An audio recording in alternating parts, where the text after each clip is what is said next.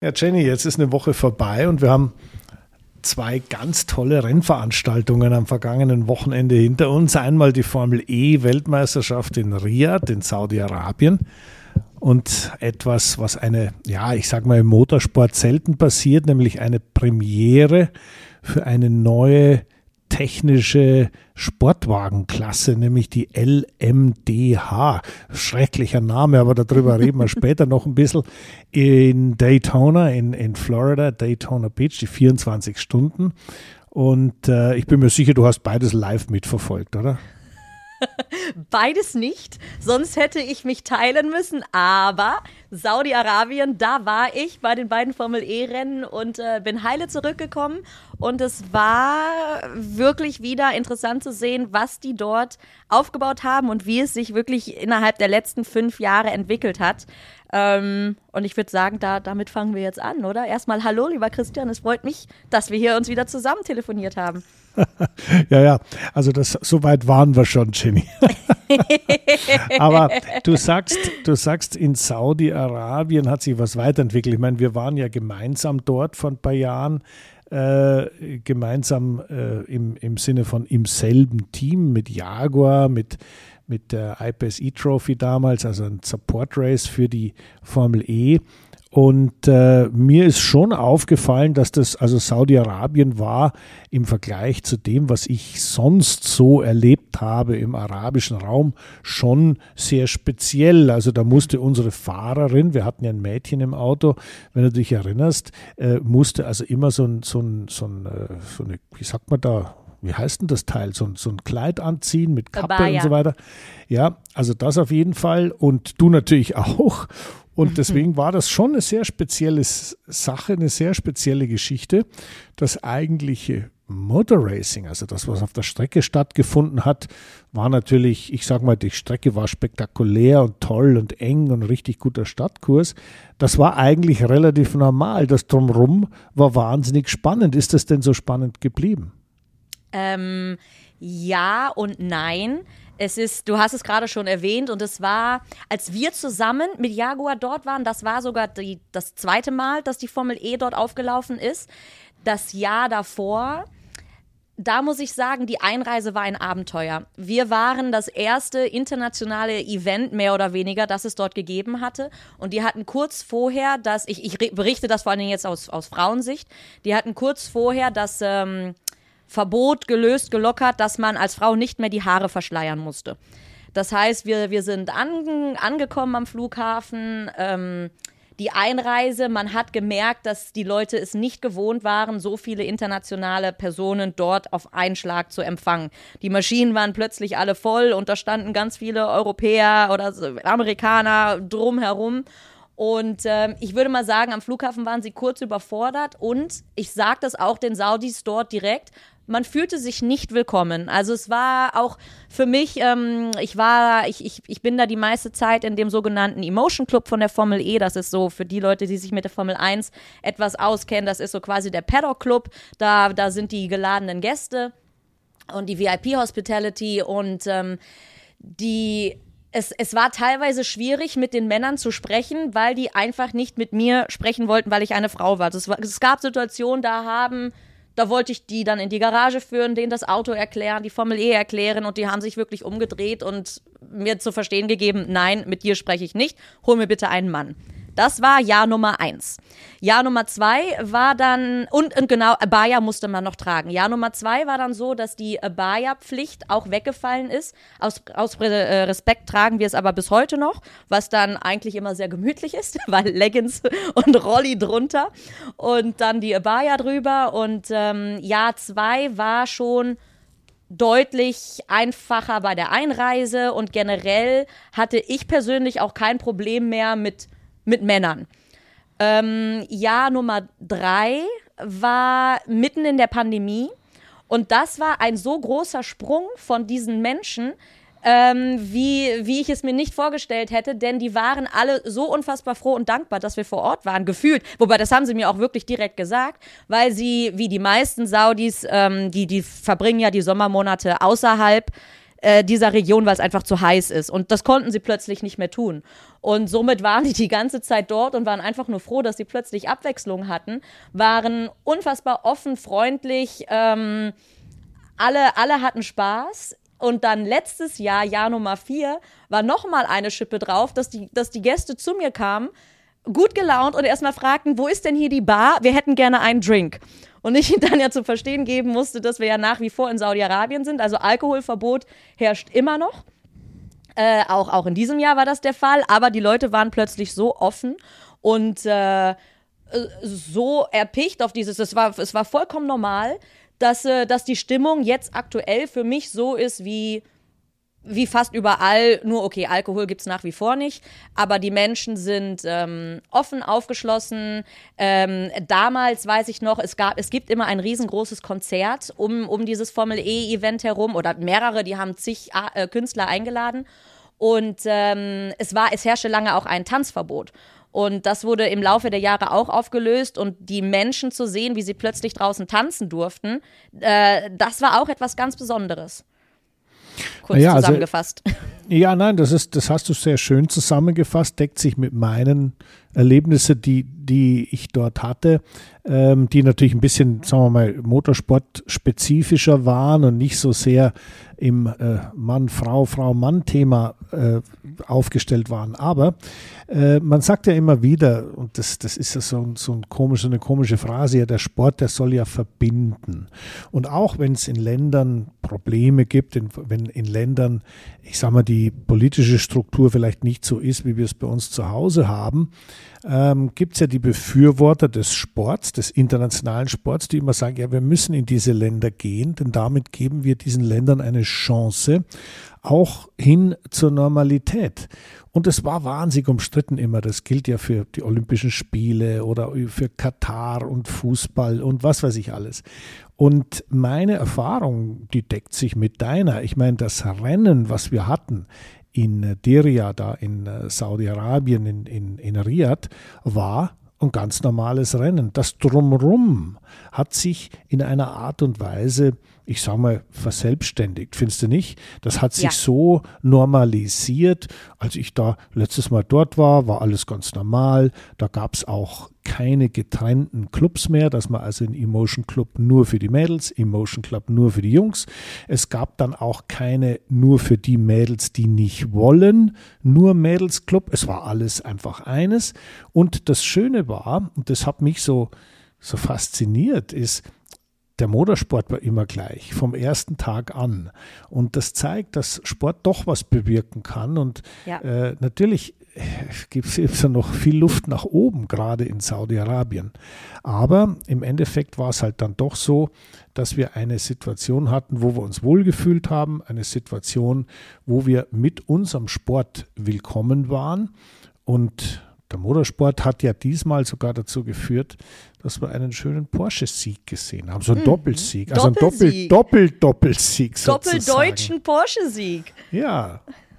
Genau. Pascal Wehrlein hat es geschafft, äh, zweimal hintereinander zu gewinnen, jetzt am Wochenende. Und ich bin mir gar nicht sicher, gab es schon mal einen Doppelsieg überhaupt in der, in der Formel E? Weil eigentlich sind die Sieger ja immer sehr äh, durcheinander gemischt. Und ich kann mich nicht daran erinnern, dass es mal wirklich einer geschafft hat. Vielleicht, vielleicht Jean-Eric Verne. Ähm, aber so zu Beginn der Saison hat es definitiv noch keinen Doppelsieg gegeben, zweimal hintereinander. Naja, es ist vor allem, äh, hat es eigentlich eine solche Überlegenheit eines äh, ja, Motorenherstellers, wenn man es mal so sagen darf, gegeben. Das hat es noch nie gegeben, dass ja. jemand wie Porsche mit dem Antriebsstrang, das muss man immer ein bisschen erklären, das ist ja nicht, nicht nur so ein Elektromotörchen, was da schiebt, sondern das ist ja alles, was dazugehört. Da gehört die ein Generator dazu auf der Vorderachse, da gehört der Generator und der Elektromotor dazu auf der Hinterachse. Und vor allem gehört dazu da die gesamte Steuerung, weil man muss sich, man denkt da immer, naja, es ist halt ein Elektroauto, rechts das Gas, links die Bremse, ja, das ist schon richtig, ja, aber äh, rechts das Gas ist schon mal ein bisschen schwierig, weil das muss ja über Software kontrolliert werden. Wie wirkt das, was der Fahrer am Gaspedal haben will, auf die Hinterachse? Und noch schwieriger wird es, wenn es ums Verzögern geht, denn die Bremse ist bei so einem Formel E-Auto der Generation 3 ja nur, nur in Anführungszeichen, ein Generator auf der Hinterachse. Das ist so wie wenn ich ein Dynamo ans Fahrrad lege und sage, jetzt brems mal. Und das irgendwie zu kontrollieren, das abzustimmen, das irgendwie fahrbar zu machen, ist wahnsinnig schwierig. Und ich glaube, da hat Porsche ein bisschen besser gearbeitet als die ganzen anderen Jungs, die in der Meisterschaft fahren. Das heißt aber noch lange nicht, dass es so bleiben wird. Und ich habe auch sehr gern zugeschaut. Ich habe mich sehr gefreut für den Pascal Wehrlein, weil das ist ja irgendwie, ja, DTM-Meister, aber irgendwie ist es ein gescheiterter Formel-1-Fahrer. Hm, Und ja. ja. das ist halt so. Ja. ja. Aber, aber es ist toll zu sehen, wie ein Top-Mann durch dick und dünn geht und äh, ja, noch so viele Probleme eigentlich letztendlich hinter sich lässt und dann gewinnt. Und deswegen ja. hat mich das wahnsinnig gefreut, was man heute mal wieder gesehen hat im Motorsport. Da darf man einfach nicht locker lassen. Da darfst ja. du nicht irgendwie nachgeben. Genau, besser hättest du es gerade nicht zusammenfassen können. Und Porsche fuhr die letzten zwei Jahre ja eigentlich deutlich hinterher, bis auf mal einen Zufallssieg. Ich glaube, das war letztes Jahr in Mexiko auch von Pascal. Warum klappt es jetzt mit der dritten Generation der Autos? Wie haben Sie da die Hausarbeit, Hausaufgaben so gut gemacht? Naja, weißt du, wenn man den Erfolg von einem Rennauto beurteilen möchte, dann gehört da mehr als ein Thema dazu, weil so ein Rennauto ist eine relativ komplexe, komplizierte Angelegenheit, wo viele Parameter zusammengehören. Und äh, ich meine, ich weiß nicht, wie du das siehst. Siehst du das, wenn du da zuschaust? Siehst du, was kann der besser als die anderen? Ist das sichtbar? Weniger als für dich es sichtbar ja, ja. ist. Ähm, ja, also dass, dass sie natürlich generell auch mit der Energie haushalten müssen und da, und da noch viel mehr Strategie dahinter ist, das bekommt man schon mit, aber das ganze Technische drumherum, also als, als Laie weniger. Ja, äh, Jenny, das habe ich gar nicht gemeint. Ich habe nicht gemeint, ich wollte von dir keine technische Erklärung haben, warum rekuperiert ein Porsche besser. Um Gottes Willen, das würde ich dich, das würde ich dich nie fragen wollen. Nein, nein, äh, du hast die Autos fahren sehen, du siehst die da um die Strecke äh, fahren, war da irgendetwas sichtbar? Hast, hast du gesehen, ja, der, also sagen wir andersrum. Früher war es ja so, wenn irgendeiner einen dicken Motor hatte, hast du gesehen, boah, der hat Rauch auf der mhm. Geraden, da geht was vorwärts, der holt da auf, in den Kurven ist er nicht so gut oder beim Bremsen ist er besser oder schlechter. War da irgendwas zu sehen? Es war, es war interessant zu sehen für mich, dass Porsche eh, während der Qualifyings, jetzt vor allen Dingen auch in Riyadh, beide Male nicht sonderlich erfolgreich, nicht, nicht, zumindest nicht ganz, ganz vorne mitgespielt hat. Und wie leicht es dann doch fiel, ganz schnell an die Spitze zu gelangen. Ähm, und generell, was, was das Fahrerische oder die Autos angeht, dadurch, dass ja alle dasselbe Chassis haben und auch mit denselben Reifen fahren, eh, kommt es da ja, es ist äh, doch, es, es, es, war, es war sichtbar. Es war erstaunlich, im Vergleich zu den letzten Jahren zu sehen, wie schnell der Porsche nach vorne gekommen ist und sich dann naja. auch dort behaupten konnte. Naja, siehst du, das ist ja eben genau das, was ich meine. Denn wenn ich jetzt ein normaler Zuschauer bin und ich meine, die Formel E ist ja beim Motorsportpublikum ja bekannt, aber jetzt nicht so der Brüller, dass jeder unbedingt äh, nachts um vier aufsteht, um Rennen nicht zu verpassen. Nur für mich ist das ganz toller Motorsport und ein Motorsport hat sich immer schon zusammengesetzt aus technischen Begebenheiten und, und jetzt kommt das Entscheidende, wie kann der Fahrer damit umgehen? Und wenn du mal die Ergebnisliste anschaust, du hast immer die drei selben, die da in, in Theorie ja. weiter vorne gefahren sind. Ja. Es war der Wehrlein und es war äh, der Jake Dennis und der Sam Bird für Jaguar. Und daran siehst du natürlich schon, egal wie das technisch entwickelt ist, egal wie das sich, ich sag mal, äh, wie, wie das gesteuert ist von den Ingenieuren und von der Technik, letztendlich brauchst du einen Kutscher da drin, der am Lenkrad dreht und der Gas gibt. Und das ja. fasziniert mich immer bei aller Technologie und das fand ich auch da an dem Rennwochenende wieder ganz, ganz deutlich. So ein Wehrlein ist schon eine Hausnummer. Ja, absolut. Und äh, genau das macht den Motorsport für mich auch aus, dass der Fahrer am Ende wirklich das entscheidende Zünglein an der Waage ist. Und ähm, aber nochmal mit Blick auf Porsche, auch Andretti, quasi das, das, äh, ähm, das, das, ähm, Kundenteam heißt Kundenteam. das. Kundenteam. Mir fiel das Wort nicht ein. Das Kundenteam ist ein schwieriges ist Wort. genauso, genauso stark. Aber bei Porsche, was mir auch aufgefallen ist, ist, dass Pascal halt ganz vorne mitfährt und der zweite Fahrer, der Antonio Felix da Costa, ehemaliger Champion der Formel E, noch seine Probleme zu haben scheint. War das Pech oder ähm, kommt der mit der dritten Generation nicht so klar? Wie, wie kann das sein, dass da so eine breite Lücke zwischen den beiden Fahrern ist? Ja, das liegt genau da dran. Ich meine, man muss sich als Fahrer, du musst immer so sehen, wenn du als Fahrer in ein Rennauto steigst, dann fährst du los und glaubst erstmal, du bist der Beste. Ist ja logisch, sonst wärst du kein Rennfahrer. Ja, also ich habe das immer so gesehen. Ist so. Ja. ja, das gehört dazu. Und dann fängst du an, mit dem Auto um die Kurve zu fahren und du merkst, oh, jetzt rutscht es hier und jetzt zwickt es da und dann bremst du nicht gescheit und dann fährst du wieder an die Box und sagst, also das gefällt mir jetzt nicht, ich hätte es gern hier anders und dort anders. Und dann kommt der Reifeningenieur und sagt, ja, die Reifen, die sind ja viel zu heiß oder viel zu kalt oder ihr müsst dies und das machen.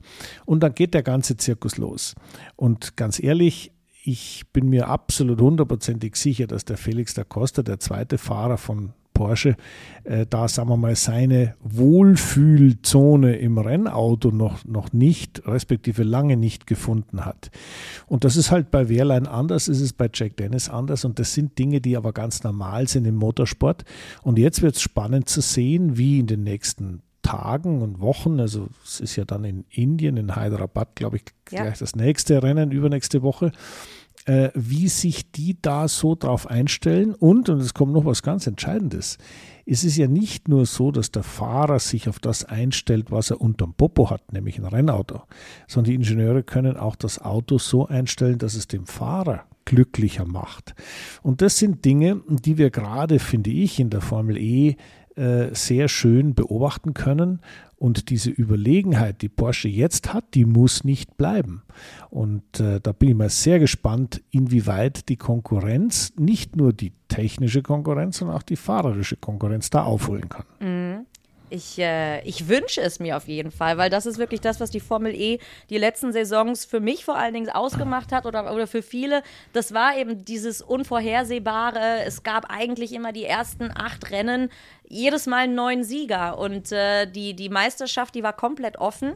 Jetzt freut es mich auf der anderen Seite natürlich für Porsche, dass nach diesen eher schwierigen Jahren, dass da der Erfolg auch mal zu sehen ist. Aber ja, es, es bleibt spannend äh, und, und es ist nicht absehbar, wie lange diese Überlegenheit andauert. Und mit Blick auf Indien, das ist jetzt zum ersten Mal, äh, wird diese Strecke im Kalender sein oder generell das Land.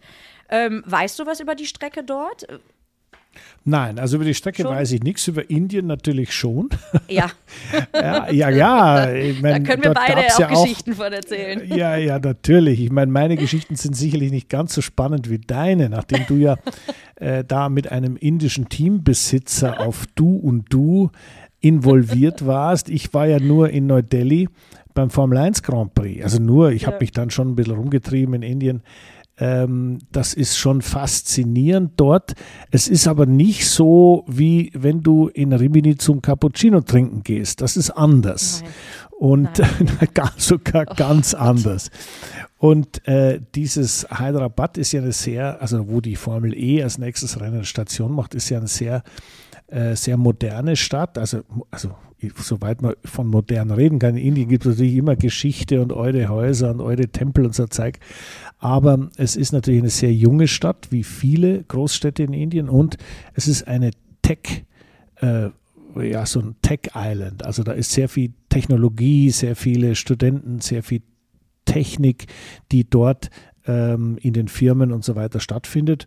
Also so gesehen, äh, wenn ich die Chance hätte, hinzufahren, also würde ich fast mal hinfahren, denn Indien hat viel zu bieten und gibt einem, zumindest meine Erfahrung, gibt einem immer wieder etwas Neues mit, was man gedacht hat, was man schon längst weiß, was aber dann eigentlich, das steht man immer da mit so quasi mit runtergelassenen Hosen und sagt, Mensch, Mist, ist jetzt irgendwie doof. Ja? Also ich, mir ist das in Mumbai passiert, mir ist das in äh, passiert, mir ist das in Neu-Delhi, also nicht die runtergelassenen Hosen, sondern dieses Gefühl, ja, ja, nicht lang, das Gefühl, Herrgott, nochmal, da bin ich, wäre ich jetzt im Leben nicht drauf gekommen, ja.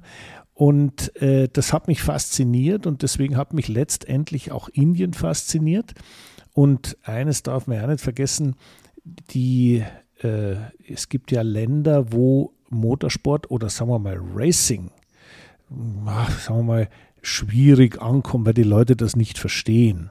Also mhm. China zum Beispiel, das verstehen die nicht. Also das ist ja. keine Racing-Nation. Indien jedoch hat ja eine sehr klare englische koloniale Vergangenheit und daher ist Racing sehr wohl verständlich. Die wissen ganz genau, um was es da geht. Und das war auch der Grund, warum die Formel 1 dort eigentlich, wenn nicht der Rest so ein Durcheinander gewesen wäre, sehr erfolgreich war. Und deswegen, jetzt komme ich wieder auf die Formel E und Hyderabad, äh, bin ich mir absolut sicher, das wird ein voller Erfolg. Ja, und mit Mahindra ist ja auch schon so viele Jahre ein indisches Team mit dabei. Also ich weiß, dass, es, dass der Versuch schon über viele Jahre da gewesen ist, dieses indische Rennen zu starten. Und jetzt, dieses Jahr klappt es. Und ich werde aber leider nicht vor Ort sein. Ach Mensch. Wieso? Jetzt könntest du einmal was dazulernen.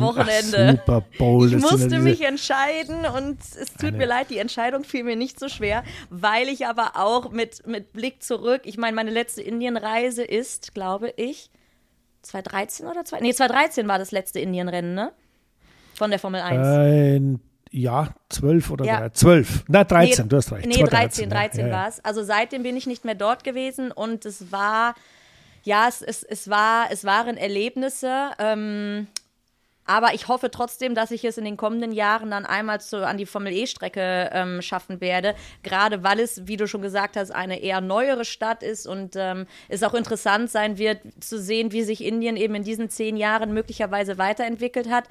Ähm, mehrfach war ich eigentlich nur in Mumbai und Delhi und dann halt da, wo, ja, um, um die Formel 1-Strecke herum, aber da war ja nicht so viel.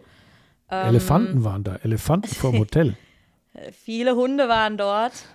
Das, äh, ja, das, viele Menschen waren dort. Ähm, es, war, es waren Erlebnisse, die definitiv haften bleiben. Das, das kann man, glaube ich, nicht anders sagen. Schöne wie auch vielleicht teilweise nicht so schöne, die einen aber auch andere Dinge wieder umso mehr wertschätzen ja. lassen. Ja, ja also ich bin erdend. der Meinung, ja, das kann ich mir gut vorstellen. Ich meine, das hast, du, das hast du jetzt schön beschrieben, sehr erdend.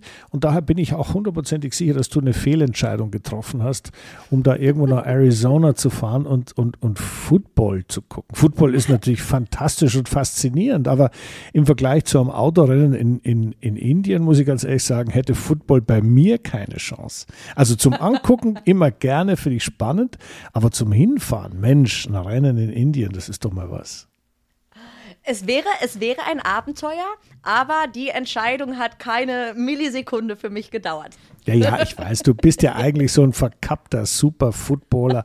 Da kommt das natürlich immer wieder durch. Das verstehe ich natürlich vollkommen. Ja, aber was machst du dann die ganze ja Zeit? Relativ das, neu. Ja, ja, was machst du denn da die ganze Zeit an diesem Football da? Also ich meine, das ist ja, also es ist halt ein Spiel, wie sagen wir FC Bayern gegen, gegen Schalke oder so. Und dann spielen die da und das dauert relativ lang. In der Mitte gibt es immer eine tolle Pause mit super Show und alles. Da bist, sitzt du da auf der Tribüne und schaust zu, aber was machst du die ganze Zeit vorher? Was, gibt, was äh, ist denn da der Build-up? Ähm, wir werden am Donnerstag, äh, am Sonntag, Entschuldigung, am Sonntag als Gruppe Football Bromance werden wir alle in äh, Phoenix ankommen und dann in unser Hype-Haus einziehen. Eine ganze Woche, ich sag mal, Abenteuer stehen uns da bevor. Genaueres, ich habe noch keinen Ablaufplan, deswegen genaueres kann ich nicht er erzählen, aber ich weiß, dass wir viel geplant haben, dass es sehr abwechslungsreich sein wird, dass wir viele Stunden zu sehen sein werden für die Bromantiker, die das sich anschauen wollen und wir hoffentlich äh, viel Spaß haben. Davon gehe ich aber mal schwer aus. Und dann ist es ja nicht nur irgendein Spiel der FC Bayern gegen den, was weiß ich, BVB oder sowas. Nein, es ist ja das, das Finale. Es ist ja quasi der World Cup ähm, das, das, das, das letzte Finale, wo dann der, der Champion gekürt wird. Und äh, ich, ich freue mich drauf. Es ist mein also erster Super Bowl, den ich live sehen werde und insofern ein, ein großes Erlebnis und ich bin, okay. ja, ich, ich, ich freue mich drauf. Ich okay, okay. Okay, ja. du hast mich überzeugt. Ich wollte gerne, also bei der Gelegenheit, also ich bin völlig Feuer und Flamme jetzt, wenn man so vorstellt, was da so los ist mit einem Haus und alles. Äh, ist da noch ein Zimmer frei, dann komme ich auch. Da müssen wir Sami gleich mal anrufen. Ja, nein, also äh, äh Spaß beiseite. Dann lerne ich das Ganze mal richtig kennen und, und ich meine, faszinierend ist das, da brauchen wir gar nicht drüber ja. reden. Äh, ich würde, sagen wir mal so, nach dem, was du jetzt gerade erzählt hast, würde ich glatt auf das indische Formel E-Rennen verzichten und würde nach Arizona fliegen. Da habe ich in Arizona, in Phoenix, Arizona, habe ich mein bestes Formel 1-Ergebnis äh, geschafft damals als Fahrer. Und da würde ich sagen, da fahre ich da wieder hin, mache eine kleine, ein kleines Revival und dann gehe ich Super Bowl gucken. Was sagst du dazu? Ist das, ist das vielleicht ein Vorschlag? Bin, ich bin super. sozusagen kuriert. Ich bin jetzt und, bekehrt. Und wir können auch, wir können ja beides gucken, weil Formel E fährt am Samstag, Super Bowl ist am Sonntag. Und äh, wo du jetzt aber gerade dann dein bestes Rennergebnis angeteased hast, jetzt, jetzt sprich's bitte auch aus. Was war es denn? Vierter bin ich geworden in Phoenix, Arizona. Ah, sehr schön. Und dann würde ich sagen, können wir ja jetzt eigentlich, jetzt sind wir gerade in den USA, dann können wir ja jetzt von Arizona nach Florida springen, denn da, wie du es vorhin ja am Anfang schon gesagt hast, da fand das 24-Stunden-Rennen vom Daytona statt, zum 61. Mal und mit neuen Autos. Und ich bin jetzt kein Langstreckenexperte, ich weiß, dass du es aber eben gefahren bist. Und äh, ja, erzähl, was ist in Daytona passiert? Also da, okay, ich bin in Daytona äh, noch keine 24 Stunden gefahren. Dafür auf anderen Plätzen der Welt. Das schon. Aber das, was wir vorhin angesprochen haben, heißt, es gab eine Premiere einer neuen, eine, eines neuen Sportwagens. Und dieser Sportwagen, diese Art, diese Klasse Sportwagen heißt LMDH. Ich finde ein etwas holpriger Name für ein tolles Rennauto. Das Ganze ist übersetzt, heißt Le Mans Daytona Hybrids. Und das ist nichts mhm. anderes als ein, ja, ich sage mal doch, relativ äh, komplizierter Versuch der amerikanischen Sportwagenserie IMSA mit dem ACO, dem Auto Automobilclub del West, das ist der Veranstalter und der Inhaber der 24 Stunden von Le Mans, ein gemeinsames Reglement zu bauen. Das heißt also, man kann hier und da diesseits und jenseits des Atlantiks mit denselben Autos gegeneinander antreten. Und zum Höhepunkt natürlich kommen alle und treffen sich in Le Mans. Das war der Sinn der Sache. Und das erste Rennen, wo diese LMDH-Autos angetreten sind, war eben in Daytona. Und da war Porsche am Start, da war BMW am Start, da war Cadillac am Start und Acura, also Honda, war eben auch am Start. Und das Allerbeste, das Allerlustigste ist, dass die Amerikaner zu diesen Autos nicht LMDH sagen, sondern GTP. Ja, ja, klar, weil das ist ja wesentlich einfach. GTP, ja, klar. Ist, da kann man sich was drunter vorstellen. GT Prototype, das ist was Schnelles, was Geiles, das fährt da. Und als das Rennen dann losging, war es natürlich schon ich meine, das ist toll. Äh, die, die in, in Daytona ist das größte Rennen natürlich nicht die 24-Stunden-Rennen, ist das nicht das 24-Stunden-Rennen, sondern das NASCAR, also das äh, äh, äh, Rennen mit das Tourenwagenrennen dort auf dem großen Oval. Ja. Und ähm, das 24-Stunden-Rennen ist aber so ein, ich sag mal, etwas äh, lower profile, aber sehr beliebt und im Januar ist es da auch normalerweise eigentlich von den Temperaturen her ganz nett. In der Nacht hat es meistens doch ja, 5, 6, 7 Grad, ist also frisch. Tagsüber hat es dann, was weiß ich, so um die 20 normalerweise.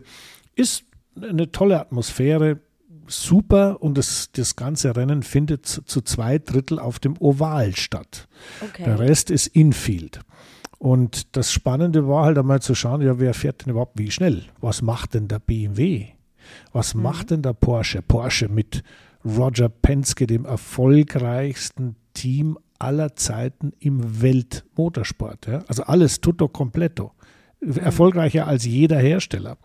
Oder was macht äh, Bobby Rahal, ein Freund von mir, gegen den ich Indica gefahren bin, mit den BMW-Autos, der als Teamchef die eingesetzt hat? Und was passiert mit ja, Meyer Shank und mit den ganzen, mit den Ganassi-Autos. Und das sind alles amerikanische Größen als Teams, die da gegeneinander angetreten sind. Und im Endeffekt war es, ja, ich sage jetzt mal, wahnsinnig lustig dazu zu weil das, was wir gerade über LMDH und kompliziert ist, GTP ist einfacher, haben die Kommentatoren auch über die ganze Technik gesagt. Also ja. Technik heißt ja, das sind ja Hybridautos. Das sind ja Autos, die äh, maximal 680 PS leisten dürfen, gemischt aus Elektromotor und aus Verbrennungsmotor. Und das Ganze ist nach einem doch recht komplizierten System auseinanderdividiert. Und die Kommentatoren, denen ich da immer zugehört habe, die haben gesagt, hör auf, es interessiert mich nicht, Energie ist ja völlig wurscht. Tank voll, kann er wieder losfahren. Tank leer, also muss an die Box. Und das hat mich, das war so herzerfrischend, weil damit eigentlich so, so ein bisschen, ja, die, die Leute einfach gesagt haben, was sie denken. Die wollen kein Energiemanagement. Ja. Die wollen, dass da einer richtig Gas gibt und schneller fährt wie der andere und das ist irgendwie geil. Ja, ja, das laute Motorengeräusch, das Aufheulen. Das sowieso. Und ganz ehrlich, ich, ich finde es auch, also ich finde es gut, dass es die Formel E gibt.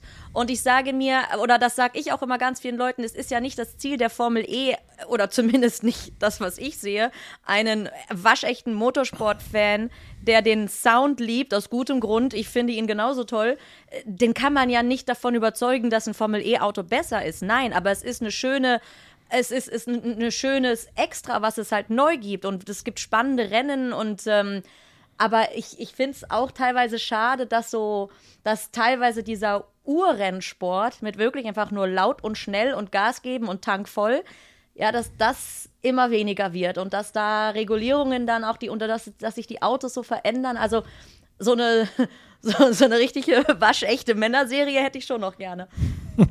ja, gut. Also du hast es jetzt waschechte Männerserie bezeichnet.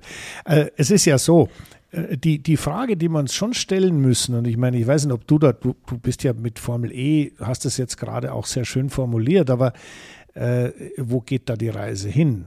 Entwickelt ja. sich der Motorsport in eine Richtung, die der Fan gar nicht haben will? Am Fan vorbei? Ja. Ja, was ja nicht, was, äh, was, was ja auch in anderen passieren. Teilen da, teilweise der Fall ist. Ja, ja, natürlich. Ich sag mal, mit der, mit der Entwicklung und der heutigen Zeit zu gehen, ist ja auch nicht falsch. Äh, und es gibt natürlich heutzutage andere Technologien, die es damals auch noch nicht so gegeben hat. Ähm, wenn die Rennen spannend bleiben, dann, dann ist das ja alles auch noch mal was anderes, aber trotzdem kann man auch Dinge kaputt regulieren und kaputt neu überdenken und, und immer wieder neu verändern. Ja, es ist, ja. ist glaube ich, ein schwieriger Grad. Also du hast es, ja, das hast es genau genannt. Es ist ein ganz schwieriger Grad, weil die, was möchte denn ein Fan gerne sehen? Da, da, sieht ein Rennfahrer, der schneller fährt als der andere. Also Michael Schumacher zum Beispiel erwiesenermaßen konnte schneller Auto fahren als alle anderen. Und ja. deswegen hat er gewonnen. So einfach war das. Also so sieht der Fan das, so spürt er das und so wird das Ganze auch emotionalisiert. Wenn ich dir aber jetzt erzähle, dass die Leistungskurve bei einem LMDH-Auto für alle Autos grundsätzlich gleich ist, weil sie über einen Koeffizienten gemessen wird, der sich berechnet über aktuell anliegende Drehzahl, das wieder durch die Maximaldrehzahl geteilt, sodass zum Beispiel ein Cadillac maximal 8800 Umdrehungen drehen darf und dabei 0,775 den Leistungsoutput bei 6820 Umdrehungen Anliegen hat. Und das führt dann dazu, dass es so ist, wie es ist. Entschuldigung. Der rechte Fuß ist das. Und nein, nein, das, ich habe jetzt nur vorgelesen aus den Regeln, die für diese LMDH-Autos oder GTP, wie der Amerikaner sagt, ja. zählen. Äh, das ist eine höchst komplizierte äh, ja, Situation, wo alles zusammengehört, was den Menschen nicht interessiert. Ja, es muss CO2-neutral werden. Da brauchen wir gar nicht reden drüber. Natürlich. Ja, es muss aber auch einfach sein dass man ja. hin, sich hinsetzt und freuen kann, wenn eben zum Beispiel ein gewisser Tom Blomqvist, kennst du den? Ja, der war ja auch in der Formel E. Ja, ja, und der war auch in der DTM. Und der war auch Stimmt. in der Formel 3, in der deutschen Formel 3.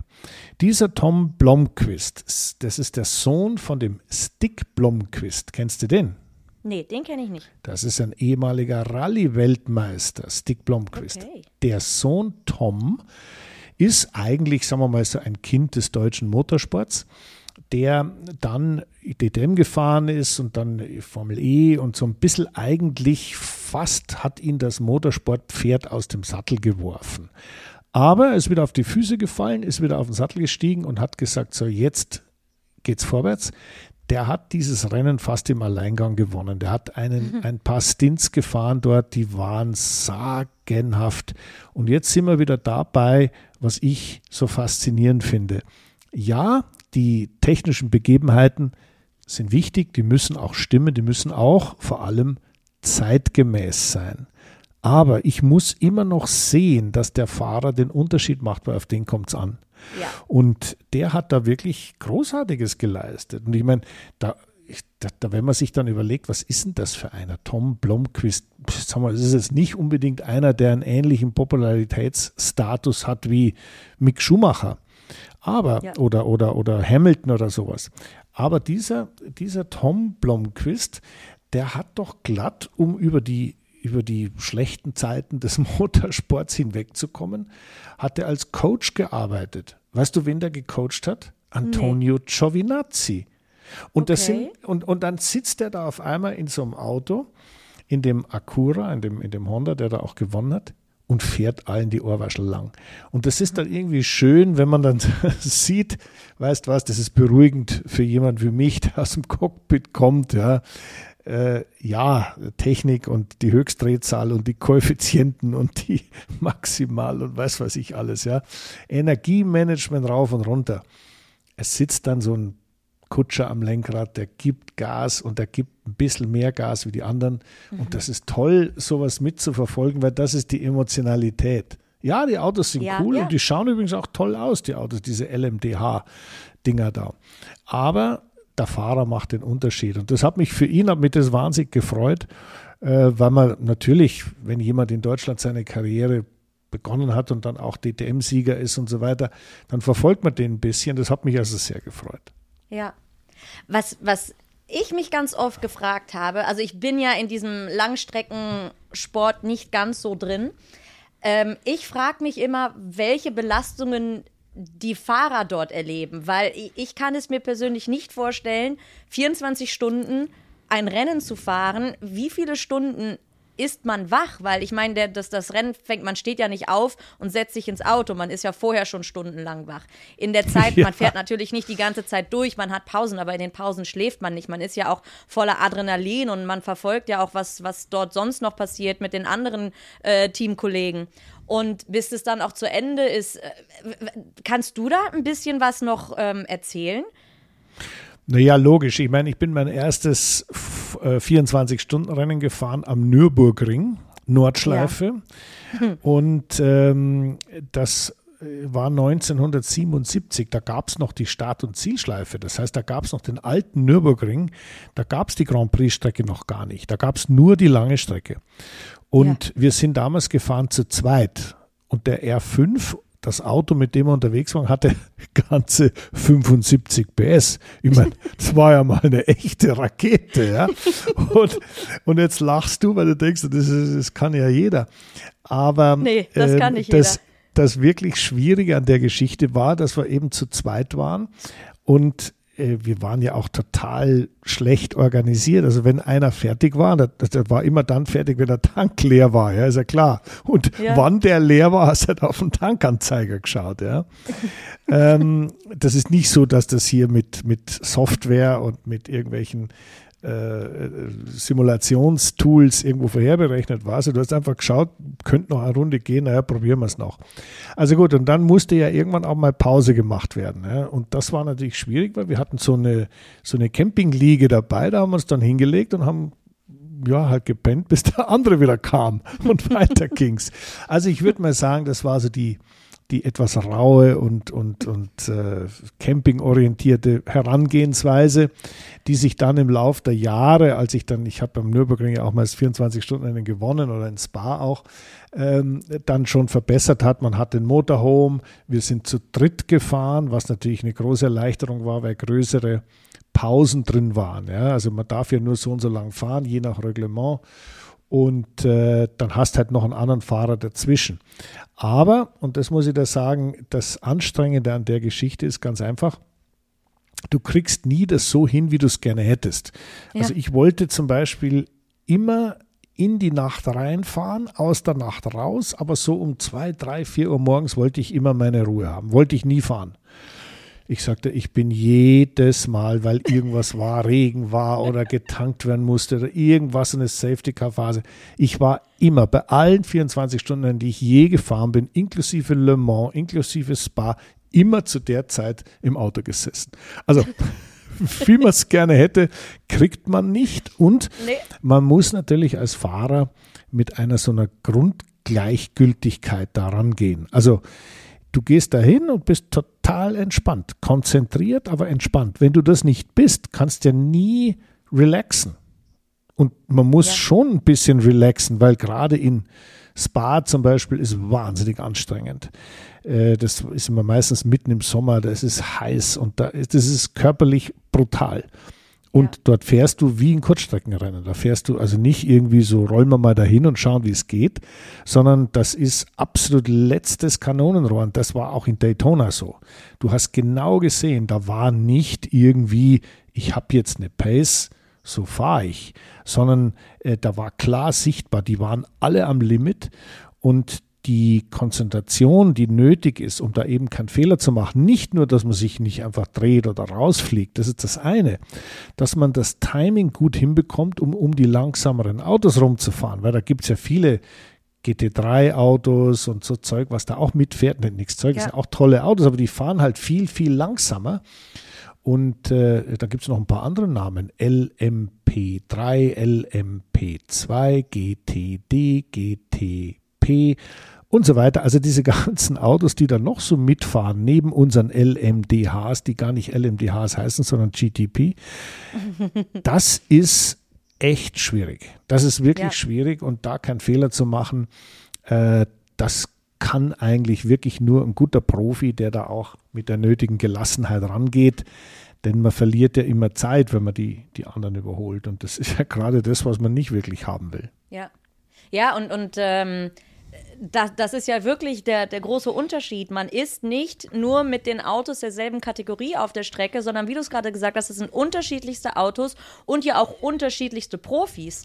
Äh, du hast ja. die, die, die wirklichen Profis, die dort fahren, aber dann gibt es ja auch, ich sag mal, Semi-Profis und da sich drum herum zu mogeln und dann äh, seine eigene Pace nicht zu verlieren und dann trotzdem noch die Konzentration auf 24 Stunden hin zu haben, das ich, also, ja, es ist, es naja. ist für mich ein Rätsel. Das ist äh, die höchste Herausforderung, glaube ich, der man sich als Rennfahrer ja, aussetzen kann. Es, es geht schon, aber man muss schon sehr aufgeräumt sein. Ich meine, es, es gibt ja auch Beispiele, äh, gerade in die langs, in Anführungszeichen, langsamen Autos in Daytona waren immerhin, ich sage jetzt mal, DTM-Autos.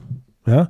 Und ja. da fuhren äh, Romain Grosjean, Mirko Bortolotti am selben Auto. Also das waren absolute Vollprofis, die fahren genauso am Limit. Das heißt, das, was der im schnellen Auto nach vorne hin mitkriegen muss, wer steht mir im Weg, wie positioniere ich mich, wie verliere ich keine Zeit, um den zu überholen, muss der im langsamen Auto nach hinten orientiert machen.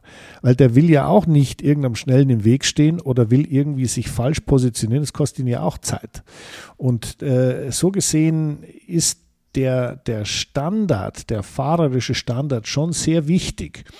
Ich glaube schon, dass in, in Daytona viele Leute, äh, nicht, Entschuldigung, nicht viele Leute dabei waren, die das nicht können. Da waren schon äh, viele Profis und auch die Amateure, die dort fahren, äh, sind nicht zum ersten Mal da gewesen. Ja, ja, ja.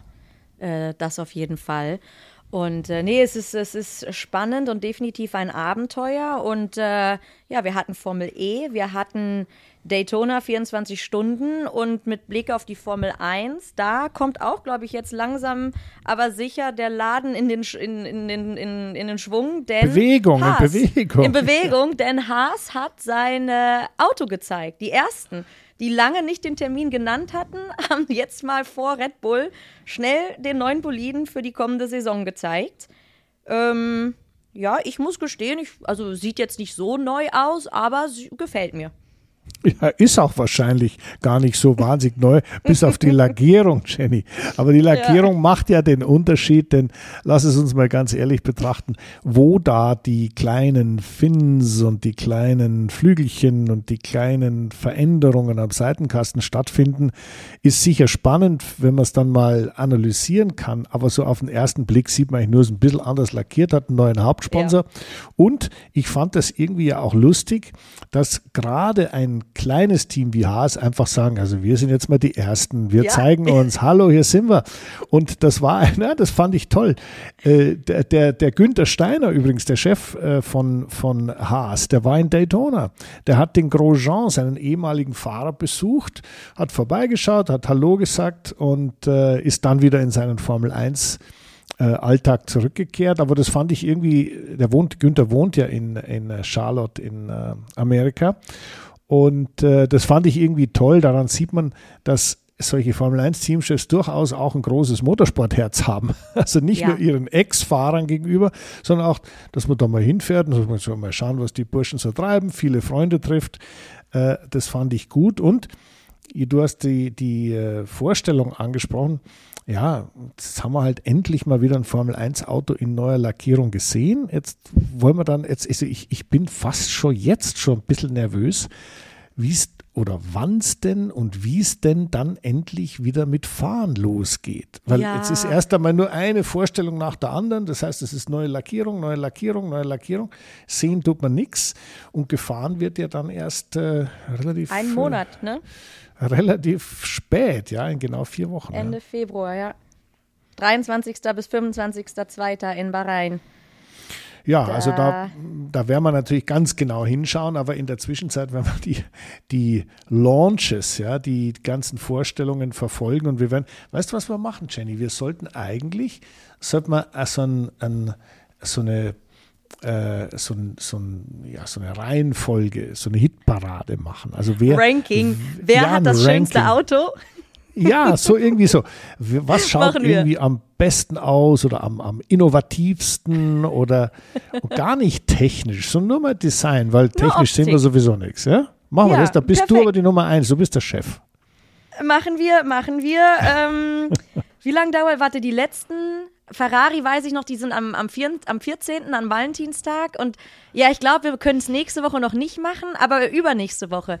Dann ja, Zwischenstand. Nächste Woche gibt es Zwischenstand. Äh, okay, nächste Woche Zwischenstand. Ich freue mich drauf. Oh ja, das machen Sehr wir. Gut. Also, dann freuen wir uns auf den Zwischenstand in Sachen Formel 1 Design, Formel 1 Auto Präsentationen. Und äh, ansonsten halten wir die Ohren offen, ne, was sonst im Motorsport so Natürlich. passiert. Und da ja? wird es nicht langweilig. Und das ist ja, auch gut, gut so. Alles klar.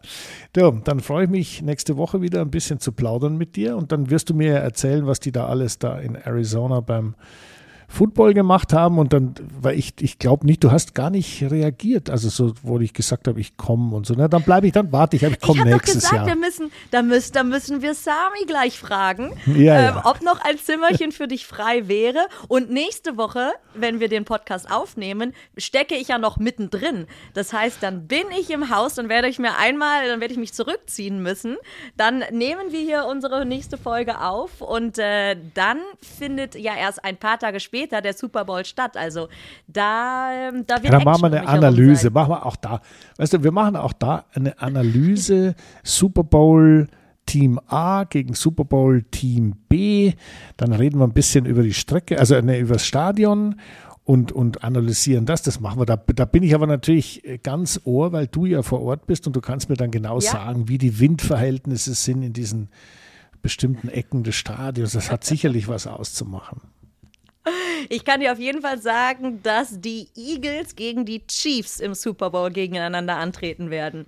Und was ja, genau super. das zu bedeuten hat, das kann ich dann, das, das gibt es dann nächste Woche. Also da, da freue ich mich drauf. Dann, dann schreib dir alles auf, was du so mitkriegst, und dann reden wir drüber. Machen wir. Ich ja, freue mich drauf, klar. Christian. Bis alles demnächst. Klar, Jenny. Ciao. Ciao.